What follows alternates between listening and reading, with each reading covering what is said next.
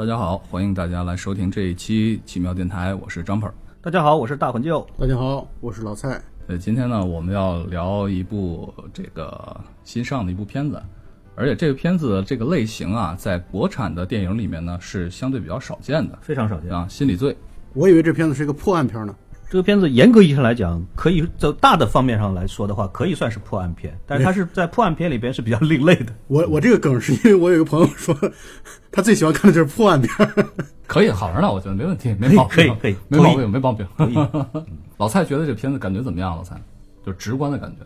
我觉得这个片子是属于不太经得起琢磨的片子，就是刚看初看的感觉会还可以，但是越越来越就是你比如说回来之后，有的时候。一些呃剧情啊，一些呃画面啊，琢磨琢磨之后，就对他的分数可能就会稍微走低一些。对啊，你觉得你觉得比起《战狼二》怎么样？我操，要挨骂。呃，差不多吧。我我今天攒了一大堆的槽要吐啊！大魂就先给我们讲下这片子的一个背景吧，因为我知道你把这个《心理罪》的小说都看了，是吧？对。呃，我我们先说一下这个原作小说，就是罪案类的小说吧，罪案类的这个侦探推理类的。我就知道福尔摩斯啊，对，福尔摩斯你肯定是知道的。呃，克里斯蒂你肯定知道的吧？阿加莎克里斯蒂啊，呃，这个这个肯定也是。关于曾经有一期，关于曾经有一期介绍过。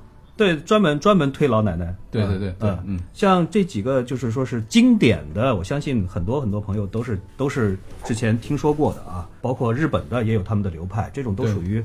经典的叫本格推理，就是一步一步来的，要造很严密的、很严密的这种环节，要找证据，然后呢，读者也是跟着侦探一起一步一步的，就是侦探知道了什么，读者就知道了什么。到最后谜底揭出来的时候，侦探摆出来这些个证据，说由这个推导出来，然后你看读者一看，哦，我怎么没想到？对，这是这种侦探罪案推理类的小说的牛逼之处。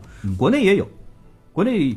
最近这几年，有一些优秀的网络作家也创作了一些，比如说最最有名的《死亡通知单》。嗯，这个 IP 我相信很多朋友也是听说过的。周浩辉，周浩辉是清华毕业的。周浩辉写的《死亡通知单》系列，而且周浩辉很有意思，周浩辉还写了很多的美食系列的小说，就讲吃的，写的也挺好玩的。呃，我再说一个，老蔡，你知道《囧探佳人》这个电影吗？《囧探佳人》的导演是我们学校，就是我们三个，包括整个我们奇妙电台的我们主体的人的校友啊，做导演的。对。啊，豆瓣评分大概三点八吧，应该。警警探侯亮，好好好，OK。囧探家人就改编自周浩辉的一个小说。囧探家人其实那个片子的这个卡斯阵容也还可以吧，就算是对这种投资量来说不错。有郭涛有韩雪，但是口碑实在是太扑街了啊。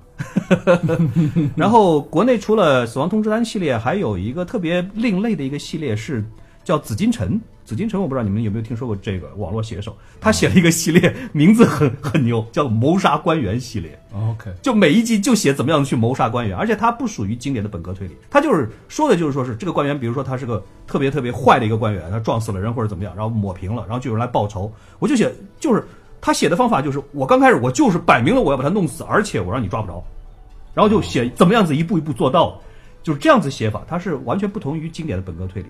再下来一个。就是说是国内比较有名的，就是雷米的心理罪系列。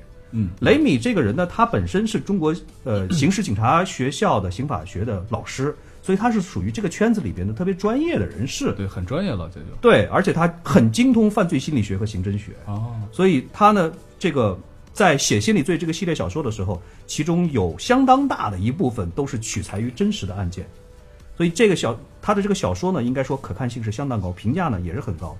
心理罪系列整个到现在大概应该是有，我看，呃，前传就是第七个读者，再加上画像、教化场、暗河和城市之光五个，然后呃还另外还有一个殉罪者，那是独立的，跟这个没什么太大关系。另外还有四个番外篇，是相当相当大的一个一个一个一个作品。所以说，我们不应该因为这一个电影对这部小说产生一些不应该有的误会。对对对，这就是我的意思，就是我对这个小说的评价，这个系列的小说的评价，我觉得是相当高。呃，因为我看现在好像这个小说系列要有好几部都要陆续的上映了。对，而且在这之前已经有两季网络剧《心理罪》网络剧已经上了两季了。对，编剧编剧也是顾小白，也是顾小白，哎，也是这这这一部电影的编剧顾小白。这个编剧呃，这个网络剧《心理罪》呢，在它刚出来的时候，正好赶上那一批，就说是 IP 这个这个嗯。开始转变成影视作品的大大热的前期，对，所以他在当时的投资是还是相当大的，单集的投资是三百万，就是他那个时候应该好像是差不多，也就比《盗墓笔记》差的也就差一点吧，算是对对对对算是投资也是至少数二数三的吧，应该是。对对，但是在他之后，就更大的投资就突然一下就涌进这个网络剧这一块来了，所以实际上就很快很快的，它这个热火劲儿过去的是比较快。但是网络剧《心理罪》呢，评价相对来说还行，因为这个题材，尤其是国产剧，在这个方面的题材还是少，就是很多人看了以后觉得很新鲜。而且他但做的相对来说比较扎实吧，应该是。呃，说句老实话，我对那个网络剧《心理罪》，我实在是觉得看不下去捏着鼻子看的，我是捏着鼻子看的。我看了第一季的第一集了以后，我实在没有勇气再点下去。因为你这有这个小说打底嘛，所以本身的期待值是在那儿放着的，对吧？呃，我其实期待值并没有提得太高，但是我就跟你们说这样的一件事情就行了，就是《心理罪》的网络剧的第一季的第一集里边呢，它出就刚开头它有一场追嫌疑人的戏，你们看电影的时候也看了，电影里边也有。对就刚开始他有追嫌疑人，对吧？狂追，就是就是演这个嫌疑人在前面呱跑，然后 后边抬抬尾呱在那追，就演这个一个人跑，一个人追。网络剧呢，用了八分钟。就是用了八分钟，就是这人在前面跑，那个人在后边追。关键问题在于演了8分钟还没有说，你说一般的追逐戏吧，你要么就是你开着飞机，或者是 追得好开着看一点啊有个车，追的要漂亮啊要追得要他就酷他等于就是一直在跑是吧？他就是跑，然后最多最多就是翻个墙，跳从二楼跳下去，然后在大街上把人推开了跑，对，还不是跑酷啊。然后镜头就一直追追跟跟他拍跟他拍，就这个样子，就拍了八分钟。我当时就觉得，哎呀，这么好的镜头，你为什么不多拍一点呢？你应该每一集里边拍八十分钟才对啊。因为因为他们在后期的宣发的时候，把这个东西真的是当成一个卖点的。他们在后期宣发的新闻稿里边是就这样写的，就是我们单集的投资是三百万，我们第一季连同宣发总共投了八千万，而就在第一季的第一集里边，我们光这个追逐戏，我们就用了八分钟的篇幅，我们让演让观众要看得很过瘾，就他就这样宣发的，而且他还讲了，他用了好像是呃十几台还是二十几台的无人机。他，用了几十台，他用了至少七八十台无人机一起拍。好吧，嗯，对，此处应该有掌声。呃，我我我做一个对比，我做一个对比，我专门又昨天我又专门就这个事情，我又翻过去把《神探夏洛克》这个应该是很经典的一个罪案片，虽然它不是犯罪心理类型的，它是罪案探案类型的。我把夏洛克的第一季的第一集，你们还记不记得有一有一段是追出租车司机的戏，就是为了表示夏洛克他对伦敦的地形特别特别的熟，啊我们假装记得，你继续说。狂狂去追这个出租车司机，拍的很激烈，非常的紧张。反正我当时看这段的时候，我觉得挺爱看的。那一段戏总共加起来是两分钟不到，这个完全被网络剧心理罪碾压的不是对手。而且没有那么多无人机嘛，嗯，而且确实，他这个心理罪的电影当中，关于他那段所谓的钱包的分析，就让我其实很，呃，回想起来这个夏洛克。夏洛克不是在那个出租车上，他们两个人华生和这个呃夏洛克见面的时候，福尔摩斯见面的时候，他们也是对他的这个过去，对他的自己的一些呃所表现出来的一些状态，然后去分析他的过去嘛。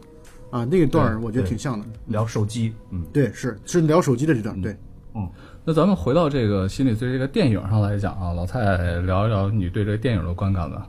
电影我是觉得前半段还可以，我觉得前半段还可以。你这个感觉跟我是一样对的。对，我觉得从哪块儿开始让我觉得很奇怪了呢？是从就是那个方木，就是李易峰演的那个角色，方木的那个女朋友被、被盯上以及被杀掉这一段儿，就让我觉得太，因为从一开始就这个方木这个角色就没有暴露出来啊，就是他完全没有表现出来方木这个角色暴露了，然后就是方木在办案破案的过程当中起到了非常至关重重要的作用，不管他的画像也好，还是他的算命也好。因为网上有人在说他的这个心理 心心理画像就是一个算命算命式的这种可以可以，对对可以可以。对，然后但是呢，就是完全没有表现出来他被你，哪怕你表现一个，比如说我们有一个这个像你你破了一个案之后，有一个类似于像在大庭广众之下，我们来去来去颁奖啊，然后来去褒奖他，然后让所有人他成为一个明星警探。这样的话，你被盯上了，我觉得是符合逻辑的。那所以很奇怪的就在于他的女朋友是怎么被盯上，以及被杀掉，以及为什么要惹怒他这件事情，为什么不直接把他干掉等等这一系列的问题。对你最后这句话说的，我完全同意。为什么不直接杀方木，而要去杀晨曦？因为方木这个角色本身是一个，就是这样在片子里边是一个手无缚鸡之力的一个，就是像书生一样的这样的一个呃角色嘛。对呃这个角色是为主，嗯，甚至还体呃还体现出来了一个吐槽，就是这里边说到了那个台队，就是廖凡演的角色，说你台队从头到尾打赢谁了？你除了方木，你打赢谁了？谁都没打赢。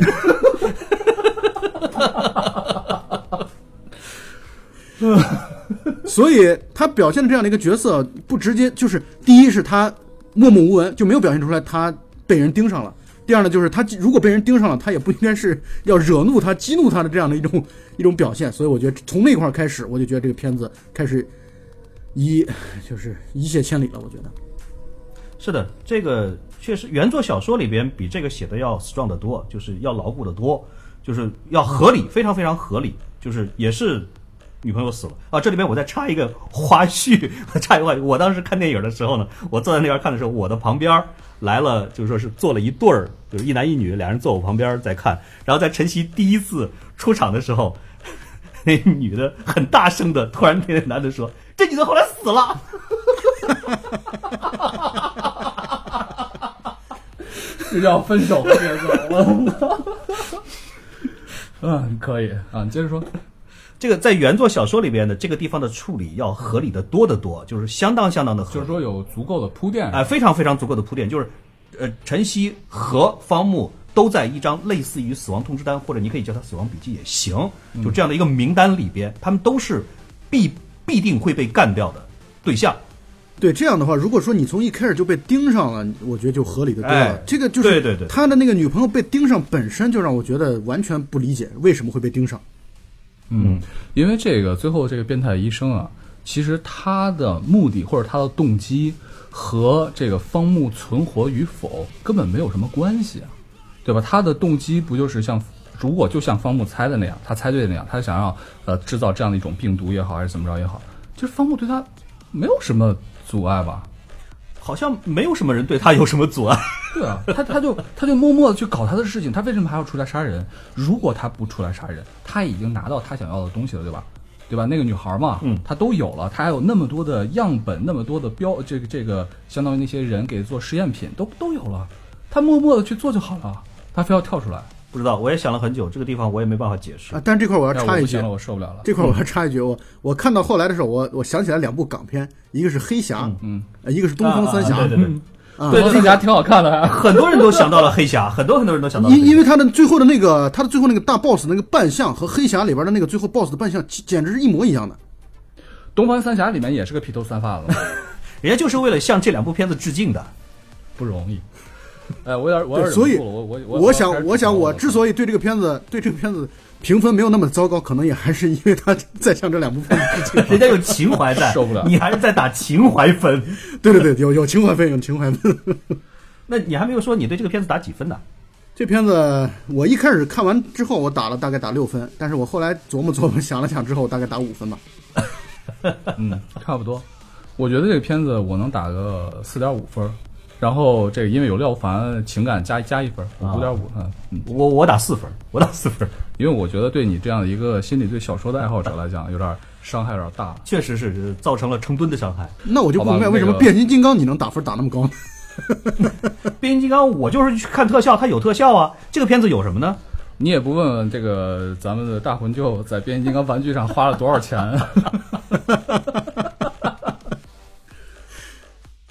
我现在其实有点忍不住了，我操！我要，哎呀，系列的吐吐一下小槽儿。那个我是这样的，我昨天呢去看《心理罪》，结果就看到老蔡刚才说要即将尴尬的地方，嗯，我就被一个紧急电话给叫走了。然后我今天 为了录节目，他妈又去看了一遍。我靠，前面于是呢，前面的地方我就在注意一些细节了，后面呃果然发现我看了两遍的部分其实还不错，啊后面一下就脱了，一下就塌下去了。因为差不多就是从那个地方开始，基本上就没有原作小说什么事儿了。原来如此哎，从从就是原作小说压根儿就没有医生这个角色。，OK。对，所以因为我就因为他在那个盯上那个晨曦之前，我觉得都还是比较比较尽量的去严密和扎实的。但到后面之后，我感觉他们就有点嗯，他们有点不管了。我觉得，就是比如说他怎么上的岛，怎么这个方木就突然就自己单枪匹马就开始像第一滴血一样的 Lambo 就准备去上上岛了，这个就他就不管这个逻辑了。对，所以我我就一边看这个电影啊，我一边拿手机就记了几个点。我靠，我现在系列涂鸦草有小的地方，嗯，你比如说这个小的地方呢，我看到一个我就心里暗笑。他用的那个离心机啊，开始的时候就是取那个样本的时候，嗯，离心机没有配平，高速离心机一转绝对毁掉了，这都是小事儿。还有什么有点专业了。啊，对，还有一些小事儿，比如说这个无人机，就是我当我看到一些现实主义题材的电影里面啊，出现那种特别跳脱的那种莫名其妙的高科技的时候，我就会特别尴尬。比如说《战狼一》的时候也是一样，对吧？什么全息的那种什么投影的地图，然后特别牛逼的那个是像像像就像辐射四里面带的那个叫什么 BB Boys 一样。我一看到这类东西，还有这个无人机，我就特别跳脱。无人机是为了卖周边，周边我还专门看了，嗯，它分两种，一种是呃正儿八经能飞的三三旋翼的无人机，但是它旋翼要大得多。当然了，它这个电电影里边那个东西根本就没办法。然后呢，还有一款跟电影里面的无人机一模一样的，它是一个音箱。你以为它是个无人机，其实它是个音箱。它有出刮胡刀吗？对，它是个音箱啊，这都是小事儿，这都是小事儿。你再比如说啊，嗯，那个马凯和这个台伟单挑的时候，嗯，其他人跟傻逼一样。嗯，马凯把这个呃，马凯把这个台伟推到里面那个手术室还是什么那个房间，推出很远，对吧？嗯，他再转身过来搬床把门堵上，其他人都干嘛了？其他人在外面等啊。其他人看戏是吧？相相信相相信我们的队友，台台伟要立功啊，然后 其他人不能跟他去抢功啊。没有，这很正常，少林十八铜人嘛。就在后面，台北在那个抓住马凯手的时候，其他的特警都干嘛去了？其他哇塞，特警啊，你不应该翻到下面的阳台上去把马凯接住拉回来吗？难道？而且就在那个医院里边打斗的时候，最后扑上来救台尾的是女的，就对啊对啊他推开了所有的其他的特警，自己跑进去，然后又 挡住了。对啊，对啊，马对啊，对啊，对啊，对啊，哎呦，我是简简直就是那段，其实那段我觉得在整体的电影里边还算可以，就算可以了，嗯那段还没有到我说的尴尬的地方。然后让我觉得第一个令我觉得除了前面说的啊，让我觉得有点神经病的地方就是，当他这个女助理看到一个女孩浑身是血躺在一个充满血渍的浴缸里的时候，她的第一反应是拿出手机对一下，是不是他找的那个女孩？我在想，我靠，不是这女孩，你就你就转头就走了是吧？我觉得我操，特别奇怪，特别奇怪的一种感觉。保护现场，然后后面的时候，我觉得其实方木的情商啊是一路下降的。我当我单单以为方木的情商下降的时候呢，我发现丫儿他妈的智商也下降了，就是他那个智商不光是下降，而且是跳脱，对吧？就像刚才说的，像个 Lambo 一样跑到那个岛上去，然后最后不管怎么说，这个台北也也是孤身一人啊。当然，这个台北这块还好说，因为有个铺垫说台风要来了，对不对？其他人可能来不及上岛，啊，台北自己去了，OK，没问题。嗯。然后后来，这个方方木他走的时候，他拿那管病毒或者那管药，他干嘛了？我本来以为 我觉得他所有人都觉得自己本来以为是要给自己打，对他自己打不过，就拿一管药，像金刚狼一样。我一想，我靠，金刚狼拿管金药，结果呢，他把这管能让人力大无穷的药打到对方的身体里面去，让对方力大无穷。不，那个不是打多了会死吗？对，打多了会死。前面说有一定概率会死，然后呢，他就决定要铤而走险。我这管儿就是这个是因为他找不到找不到更合适的药了吧？我在想，你那么他妈的生化实验室、生乙物实验室醚很，难找的。我真受不了。然后最让我最让我受不了的就是两人都快被干的不行了，对吧？嗯。然后呢，这个台委灵机一动，喊了一声用他的什么小乌贼，就那无人机，嗯。然后嘣儿发一强光，就把对方照死了。你要早布林知道正啊，布林正就是是打强光啊。你你你早知道，你要是带俩手电去，不就搞定了？这就是七龙珠，这就是七龙珠当中的太阳拳。买不到手电嘛？可能是因为可能是因为台风来了，所有的商店都关门了，然后呢，京东也不能当天到货，嗯，对吧？这呼吁我们的物流部门应该这个建设我们的物联网。那他的小乌贼上什么时候装的强光呢？这个问题我想的 是这样的，这小乌贼上的强光一定不是临时装的，因为这个临时装强光肯定来不及嘛，对吧？他马上就去了，所以他以前就有的。他以前装强光，这就一定不是一不是一个特异性的装置，就只对它有效，它应该就是一个强光性的装置。所以他找到一个强光性的装置又那么难，那这个那这个小乌贼简直就是个万能的瑞士军刀啊！那它上面不知道有没有麻醉针呐、或者什么充气足球啊，或者什么电动踏滑板儿什么的东西，我想应该也有的吧。它有音箱，它有音箱。对，所以这个应该是大家居家旅游杀人灭口的必备良药啊。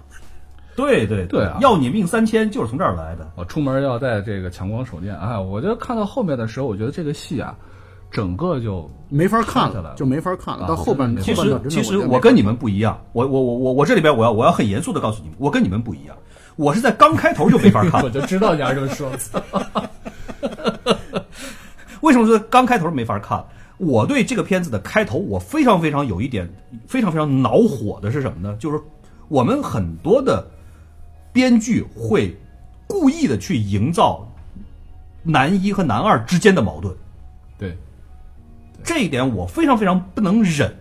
就是在原作小说里边，方木和台伟两个人关系从刚开始就很好，到后来越来越好，到了最后最后是生死之交，台伟直接把命交给了方木，是这样子的关系。你好像做的戏里边也是男一和男二之间有矛盾吧？可以啊，什么所以我我觉得这样子是不可取的呀，这样属于下三滥的编剧的手段呐。这段是不是可以删掉？这段是不是可以删掉？什么戏？不是你刚才说什么戏？老三，黄金时代嘛，我操！可以的，这段我一定要保留。我觉得，我觉得他特他真的是在非常非常刻意的去营造，非得要把两个人放到一个对立的一个面儿上，所以你会你会你会看到，在剧里边刚开始这俩人为什么不对付，完全没有理由，是完全没有理由。就是说那个他们两个人那个台尾啊，台尾给人的感觉就是我就要处处针对你，我就要弄死你丫的那种感觉。他们俩人第一次正式见面的时候，就是老教授说我不出台，我不是我不出台了，这段出面不出我不出面。这一段这段也不能，这段也不能掐掉啊。然后我我要我给你介绍一位新朋友，然后我的学生出台，你知道吗？我的学生。然后这时候台伟一看，狗日的原来是你，上去咵把手一扭，然后方木就说啊，你扭扭我的手，你用左手还是右手？然后就给他分析了一顿了以后，然后呢，然后台伟把他一推出去，转身跟老教授说了四个字：他不够格。人家把你分析的这么的透彻了，你他妈的回头来一句他不够格，那我请问什么样的人才够格？你这是故意的吗？然后接下来第二次见面就是第二天，方木来实习，对不对？然后他在那哒哒哒哒哒哒哒哒哒打拳击，然后呢，他一见方木来了，实习生，好啊，你再分析分析我，你再分析分析我。然后方木掏出这个钱包了，但是掏出这个钱包，我觉得特别特别，就是他这块的分析简直就是愚蠢无比。我也有一个旧的钱包，难道我跟台伟是一样的性格吗？我觉得不可能啊，很多人都有旧钱包啊。穷对呀、我们主要是因为穷唯一的。穷，然后方木就拿出他这个旧钱包，就嘚不嘚嘚不嘚嘚不嘚说了一顿了以后，然后排尾说：“你把你那一套收起来，你把你那一套心思用在正事上该多好！他妈的，刚才不是你让说的吗？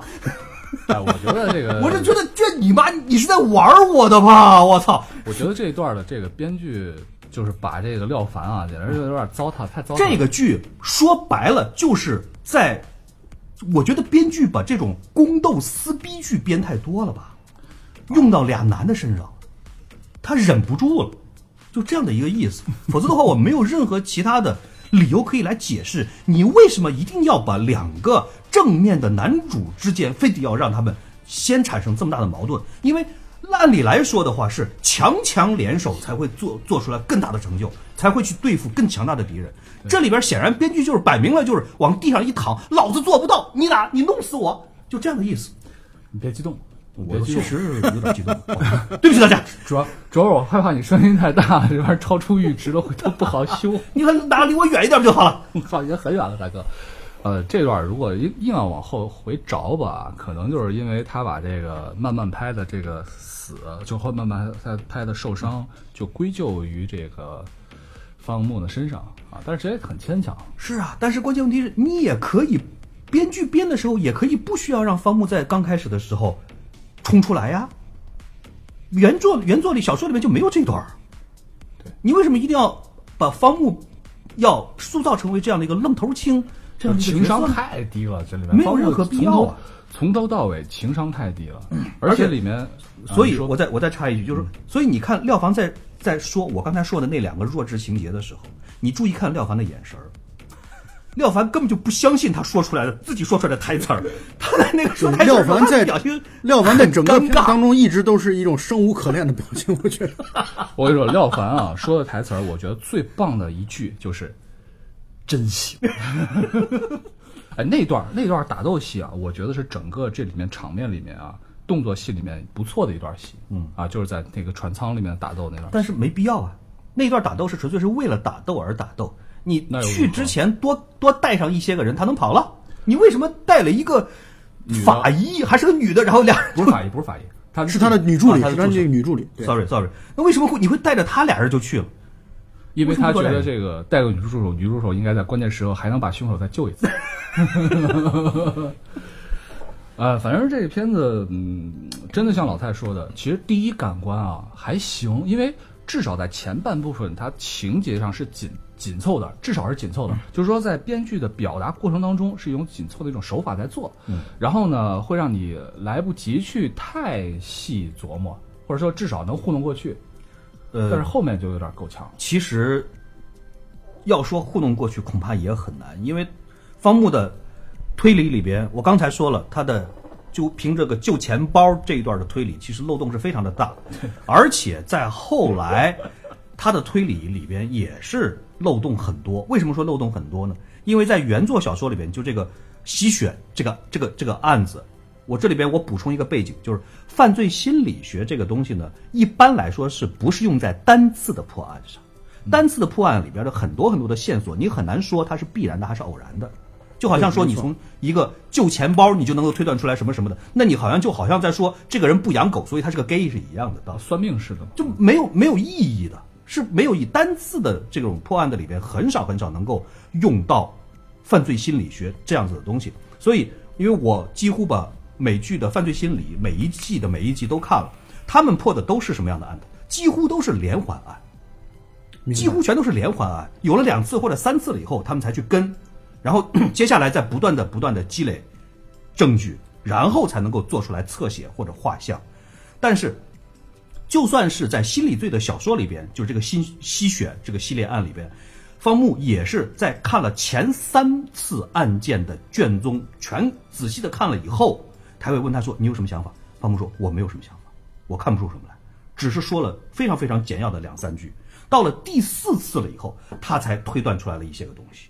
但是在电影里边的节奏这么快的时候，他不可能说是四次了你才推断出来什么东西。对所以就刚开始一上去了以后，他在第二次好像是还是第三次，就是说前两次前两三次都没看什么卷宗的，他第一次到了现场了以后，看了刀口，看了什么，马上就哇就全说出来了。这种东西就给人的感觉就是非常的不可信，对，也而且他也不说理由，他很多东西他不说理由，在小说里边很多很多的细节他是有解释的。对你说的这个吸血这个症啊，它叫普林症。普林症普林症，林症，我觉得这个其实说实话挺不合适的，因为普林症就是一种疾病，嗯对吧？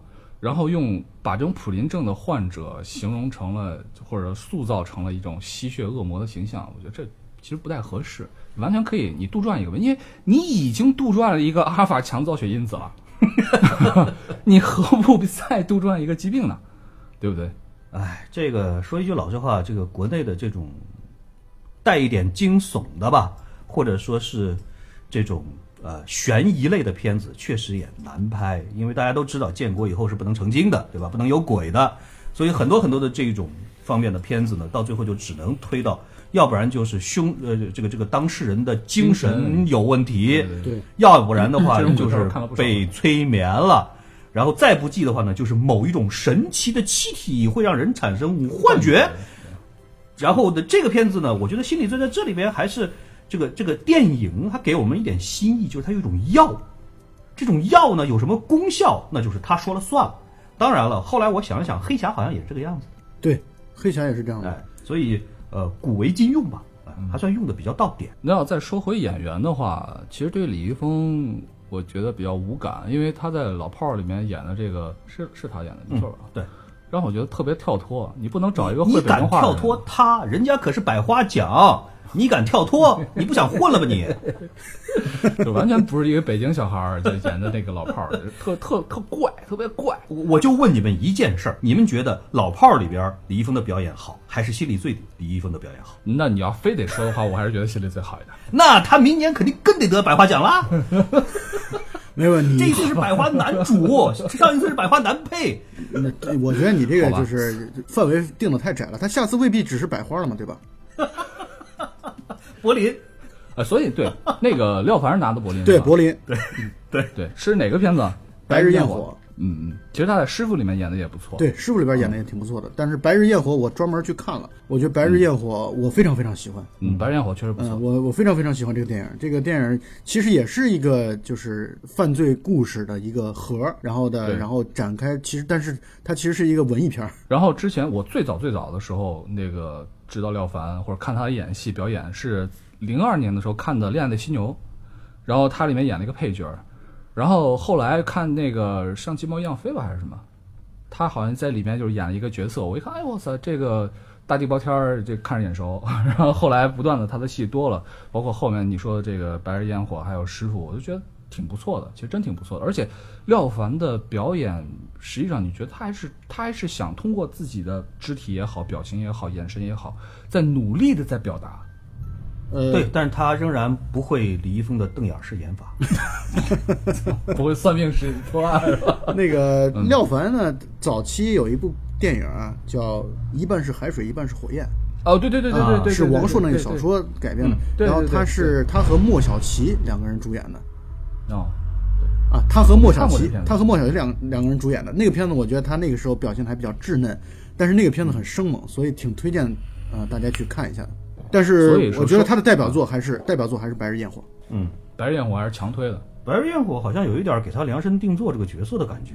对，就是他在在这里边他所表现的那个角色啊，就会不断的让我想起一个韩国电影叫《薄荷糖》。哦，对对他的那种失失魂落魄，然后那种暴力，非常的彷徨的那种状态，包括他在里边给我留下印象非常非常深刻的，他的一一在苦闷的状态下的一段跳舞，他在舞场当中跳舞，那段真的是失了魂一样的在跳舞。然后《心理罪》当中也沿用了这段，跳了一段啊。就是对跳了一段舞，但是完全没有这个精神，就是完全没有《白日焰火》当中他的那个跳舞的那段精神。嗯，心理罪还是在向白日焰火致敬的吧？